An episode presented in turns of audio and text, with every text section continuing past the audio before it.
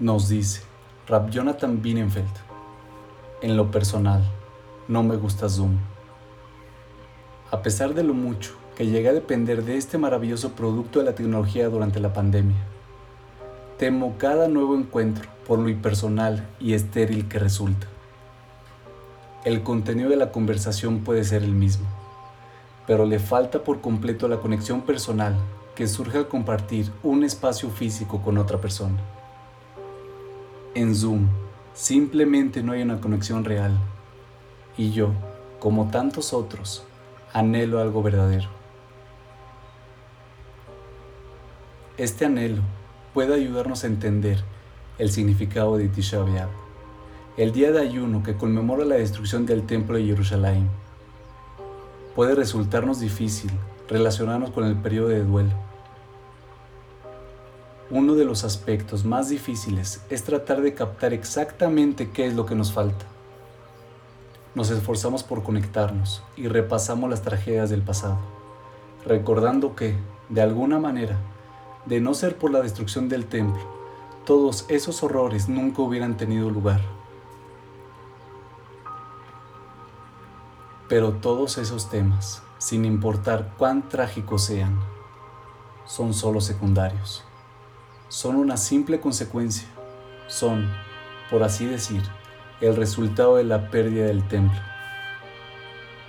Pero ¿qué pasa con la ausencia misma del templo? Ya que, incluso en nuestra época, en el mundo posterior al templo, abundan las oportunidades de espiritualidad y conexión con Dios. Entonces, ¿qué es exactamente lo que nos falta?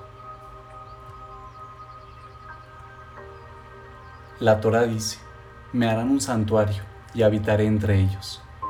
El mandamiento de construir un templo va más allá de tener un edificio en el cual se puedan cumplir muchos otros mandamientos. El templo es el factor crucial que decide si Dios habita o no entre nosotros.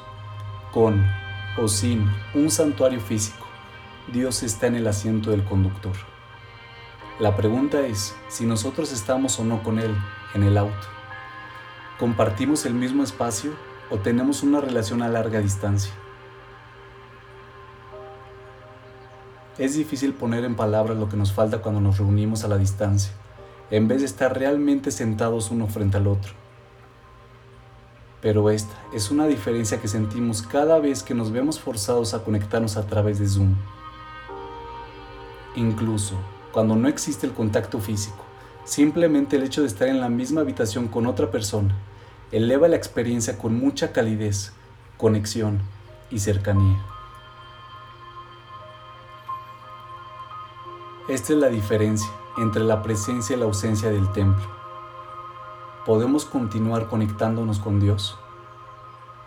Por supuesto. Tenemos la fuerza de la tefilá, que actúa como nuestra voz para Dios, y el poder de la Torah, que nos deja escuchar su voz. De hecho, hay infinitos puntos de conexión que nos permiten construir una relación con Dios. Sin embargo, todo eso es a través de Zoom. Él no habita entre nosotros, no está presente en la habitación, tal como era posible cuando teníamos el templo.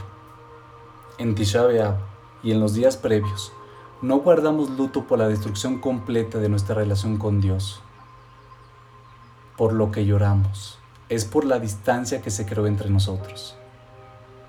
Sí, seguimos conectados, pero de forma remota. Y como sabemos muy bien, conectarse remotamente no es lo mismo. Cuando vuelvas a sentir esa punzada molesta ante la próxima clase, llamada o encuentro a través de Zoom, trata de aferrarte a ese sentimiento un poquito más. La incomodidad y la frustración por la incapacidad de sentarse en la misma mesa, compartir el mismo espacio y conectarse por completo es precisamente lo que nos ha faltado durante los últimos dos mil años.